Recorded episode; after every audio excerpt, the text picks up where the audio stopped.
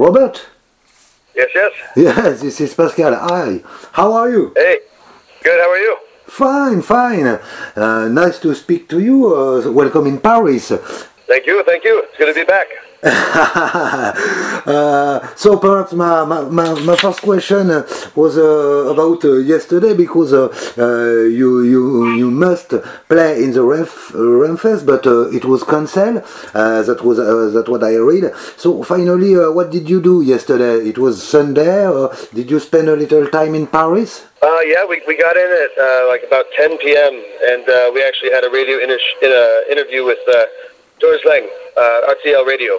Oh yeah. So uh, you are on tour in France, in Europe. Yep. Yeah. Uh, Been in Europe uh, now for a couple weeks now. Yes, I see that the first one of the first show, perhaps the first show, uh, it was in Belgium. The first show you did, uh, it was uh, in uh, Hasselt. Uh, what was your feeling uh, finally to come back on stage in uh, in Belgium? First step in Europe since a long time. Yeah, you know, it feels great to be back on the road.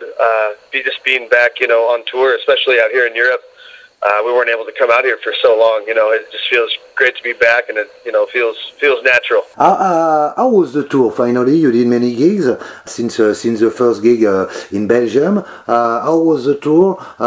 and do you do you appreciate the, the life on tour? Yeah, it's it's been just fantastic.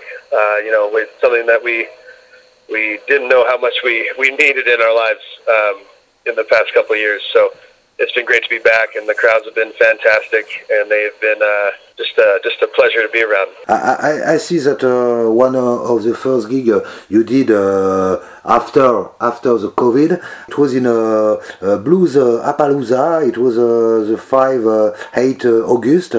Uh, it was one year, oh, what was your feeling when you just for the first time come back on stage after uh, one year uh, out? Yeah it was, it was uh, just an incredible feeling you know just to be back on the stage with the guys and just uh, playing in front of a crowd of, of, of, people who are just full of energy and just been just been wanting to hear music for so long. It was uh, kind of a, an emotional emotional ride mm. just to be back on stage and, and back doing what we love and what we uh, what got taken away from us for quite a while.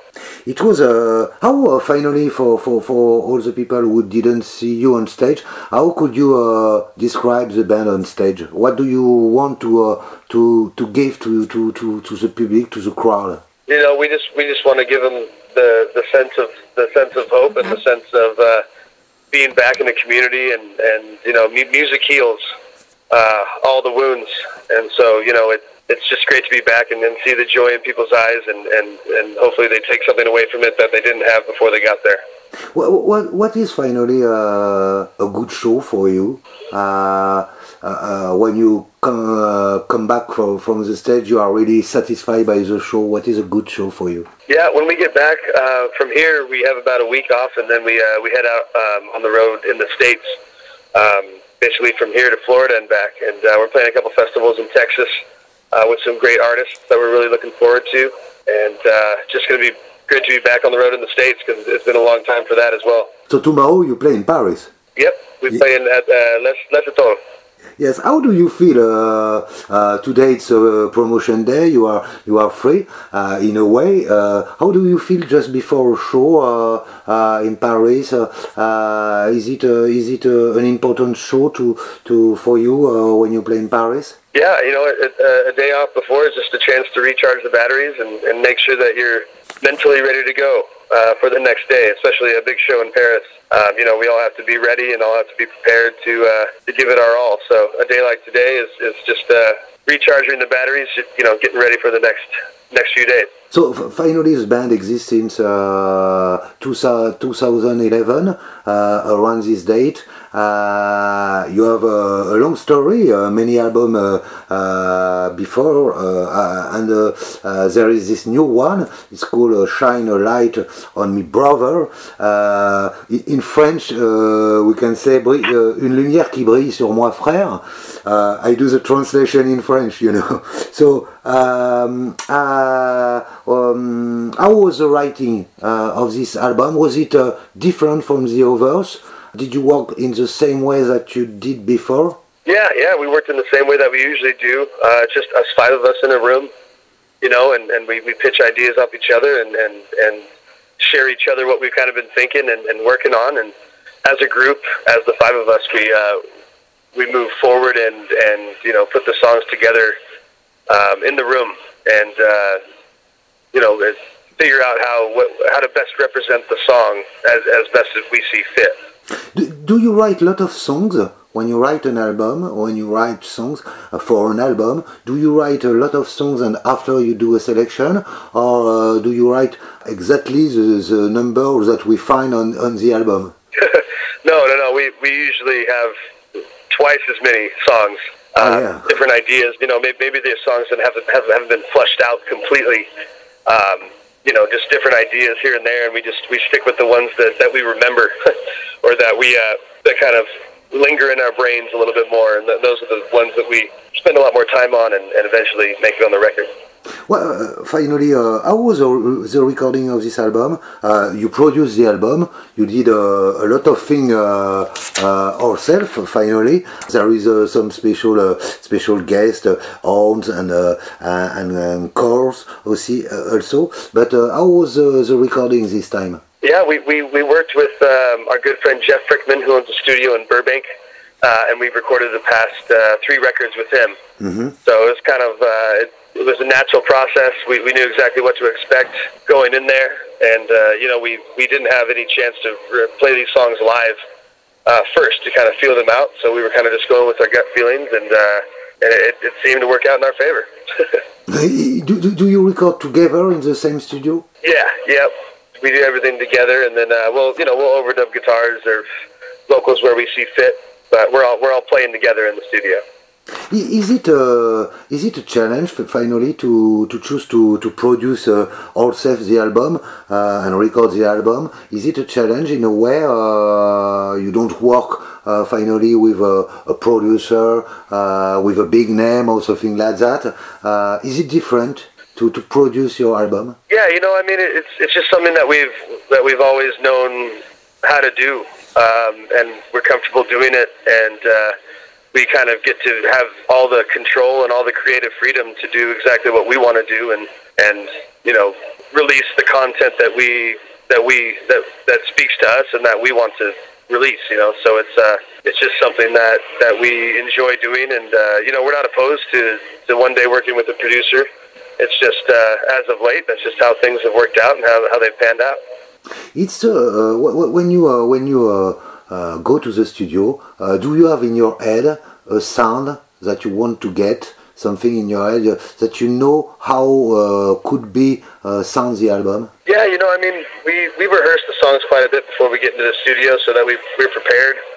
Um, so we kind of have a good idea of what we're looking for and what we what we're hoping for the final product to be. So um, we kind of go in there knowing that you know we're going to use this guitar or use this snare drum or use these symbols and uh, kind of go from there and just just work through it. Is there a song uh, uh, for you uh, for you personally with uh, very important? I mean, uh, about the lyrics with who touch you more, where you feel really near from the from the lyrics that you write. Yeah, you know, I mean this this record in particular has a song on it called "Moving," and uh, you know the lyrics are very simple.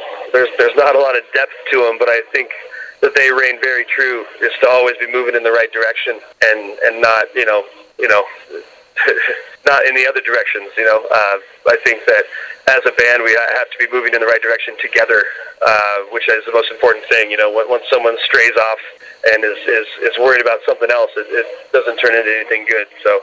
I think that one for me is just a, a reminder um, to you know always be moving forward together. You are. Uh, uh, when I read uh, some uh, article about the band, you are very a uh, lot of people compare you to uh, Lynyrd Skynyrd, Molly Hatchet, uh, all these band from the south uh, of USA. Do you feel near from this band? I mean, do you agree that, that that kind of comparison? Yeah, you know, I mean, we, we love those bands. So if, if people are comparing us to them, we're we're honored and and excited for it. Um, uh, you know, and we're just we're just doing what we know how to do best, and uh, that, that's all we can do. Why, why do you call uh, this album "Shine a Light on Me, Brother"? Why do we? Why, why, why, do you call this album? This is also the song, uh, the first single of the uh, of the album. You call uh, this album "Shine a Light on, on, Me, Brother." What do you mean about that? You know, it's just uh, you know the past couple of years. Uh, there's been a lot of darkness in the world. Um, everything from the pandemic to you know all the, the the crazy rioting in the states and all over the world. You know, there's just been a lot of darkness, and uh, we're just hoping to to see the light and uh, for for everyone to just you know remember that there's light out there. It doesn't have to be as dark as it seems to be right now. Well, when I see the the video, you know, the clip, uh, uh, you have uh, we see you uh, uh, behind uh, like some preachers behind. I don't know the English word, but you are staying and you you speak. what what was the, the idea of the of, of this video? Is very funny. with with this girl at the end, you have you have a lot of chance, you know. yeah, you know, it's just it just we just come up with ideas on the spot, and uh, that one was we were just there, and we said, "Wouldn't this be funny?" And we did it. um, you know, that's just who we are. We're here to have a good time, and you know, we're not afraid to be overly serious. You know, we're we're we're we're funny guys, so. If someone comes up with a with a funny idea like that, we just try it, and it seemed to work, and we, we ran with it. Do you mean that uh, on the road you are party guys? Uh, you like to do a, a big party? Uh, on tour? You know, we're we're as, as we get older, we get more and more responsible. Mm-hmm. So we still love to have a good time, and we'll have a great time at every show we play.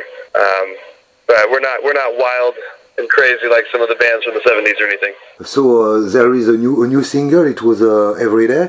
Was it? Uh, how do finally uh, do you choose a single? Is it you uh, who choose a song that will be uh, out and that people that's the, the big way to, to to discover the band. So it's very important, I suppose. So how do you choose the songs that you will be that could be a single? Um, how, how, do we how do we film them? Yeah, you know, we we just we all kind of realize together what songs make the most sense to be a single. Uh, we kind of all sit in the room and just say, you know, this one, this one sounds like like the way to go, you know. And uh, you know, we we have help from certain PR friends that that kind of give us, you know, their opinion on what they think would be best. But uh, you know, usually it's the songs that we think are going to be the single. Just kind of, we just have to feel it out. Ah, yeah. So uh, when I listen to the album, uh, uh, I feel immediately a, a huge, in a huge feeling about the gospel.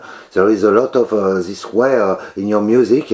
I, I, mean about the gospel. When I listen to the album, I feel a huge influence of the gospel. You know. Oh yeah, yeah, yeah. Yeah, I mean, I I grew up listening to gospel records. Uh, my dad always had them playing in the in the car on the way to school and everything. So it's definitely been surrounding, um, you know, me growing up and and some of the other guys as well. So it, it wasn't a very it wasn't a long stretch um, musically to kind of go in that direction and. We kind of went with that direction pretty hard, just because uh, you know, it's a direction that we haven't really got to go before.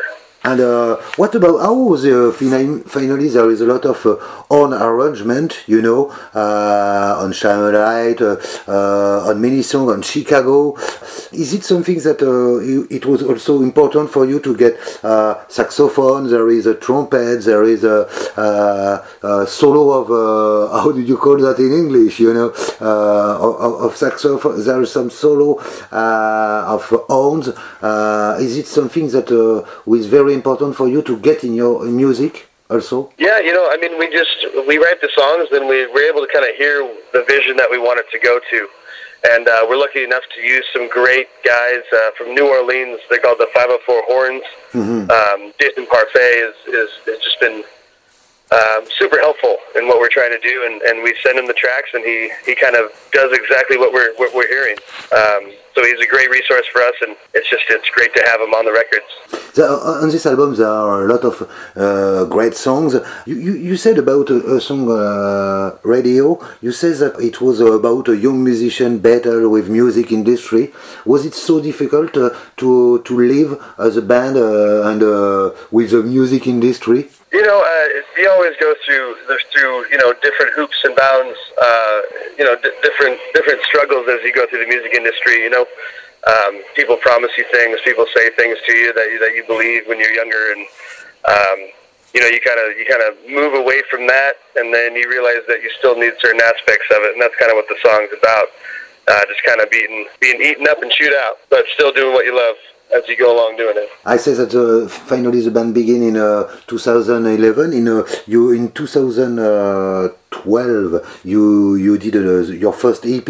Uh, how could you describe and finally uh, your musical evolution since the first EP to this new album, Shine a Light on Me, Brother? Yeah, you know, I mean, we're always growing as musicians and growing as songwriters, um, and you know, we're growing in every aspect of our lives. So it's it's very much just uh, you know becoming you know more more of an adult, if you will, and uh, and and honing in on your craft of songwriting and becoming a better musician. And I think that's the biggest difference between then and now. You know, we're, we're still doing the same thing. We're just we have more things to say, and we, we know how to say them in, in different ways and, and mostly better ways. Uh, do you feel uh, a new ge generation of uh, Southern rock. So uh, everybody uh, to to see the new Lynyrd Skynyrd, the new Molly Hatchet. Do you feel uh, finally that you are the new generation?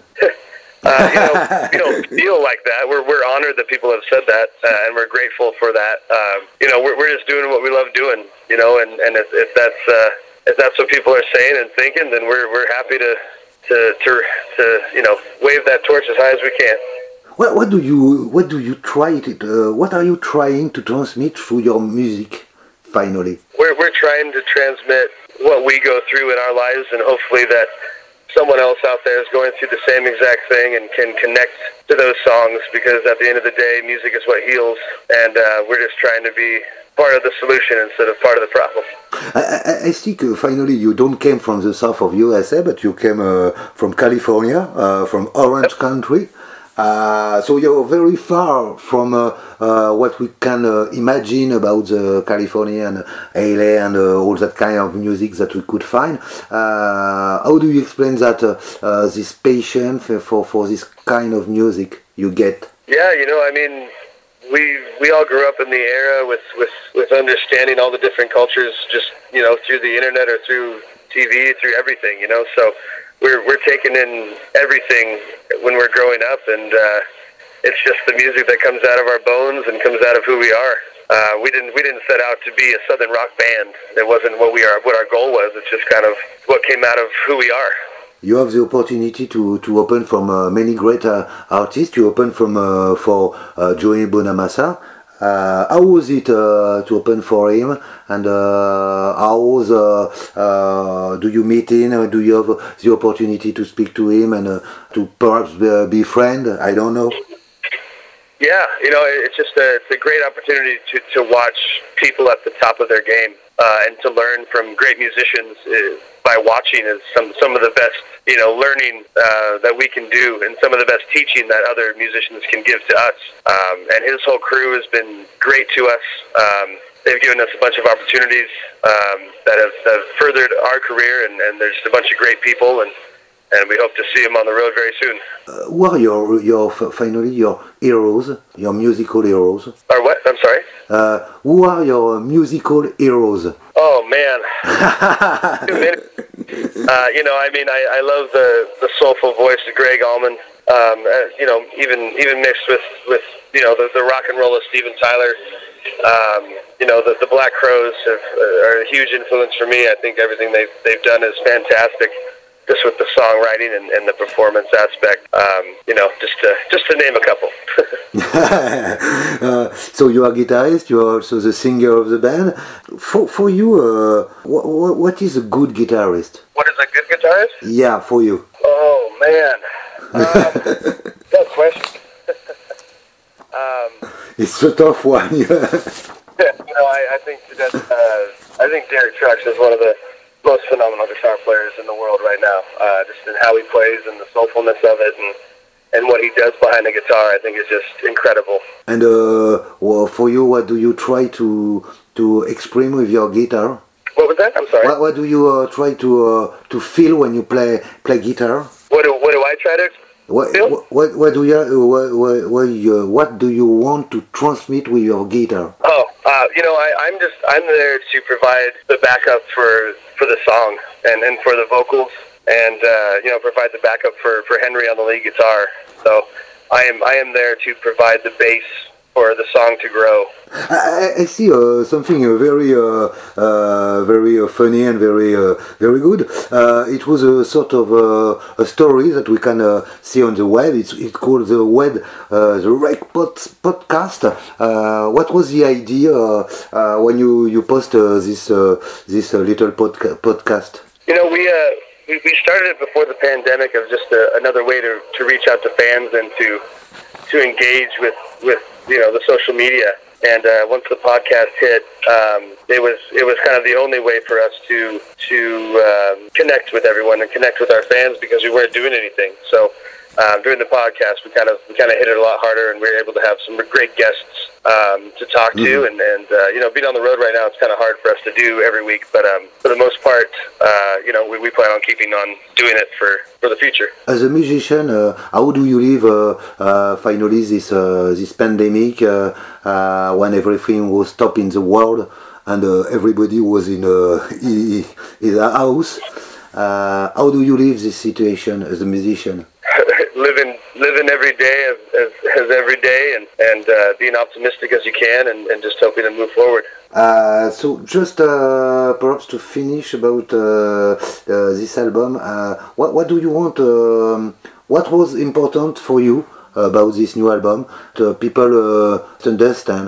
Uh, you know, what's important for us is that, that this is just who we are, and, and these songs are about what we've gone through in our lives and, and who we are as people. Uh, and we hope that, uh, you know, ev- not everyone goes through the same thing all the time, but, um, you know, everyone's going through similar things, and hopefully that they can connect to, to, to what we're trying to say, and, and hopefully it puts a smile on their face at the end of the day. Do you appreciate uh, the vir- virtual show? I, I- see that you did some some, some uh, showcase uh, in the Hangar 24. Is it a virtual show? I'm sorry, one more time? I see that you do some uh, some showcase uh, in your town, Orange Country, in California. Uh, Oh, yeah, yeah, yeah. it, it was some virtual show. I mean, a streaming show. Yeah, it's just uh, it's just one of our our buddies puts it on and is just trying to showcase Orange County music uh, and just trying to provide a platform for Orange County artists who have a platform to play and play live and and uh, you know create a community around that. And how was it, uh, how was the experience? You you you play. Oh, it's great. Yeah. Is there a crowd, or do you play uh, in front of, of nobody? Yeah, yeah. There, there, there was a crowd early on. Um, ah, yeah. we did it in, in a big field and uh, and yeah, brought, brought the community out and it was just it was probably one of the first times we got to play after the pandemic, which was great. So, Jon, thank you very much, uh, very, very much for for the interview. Uh, if you if you have something to, more to say, you can do. Go check out our new record, Shine a Lot on Me, Brother. thank you, brother. See you next. All right, thank you. Bye bye.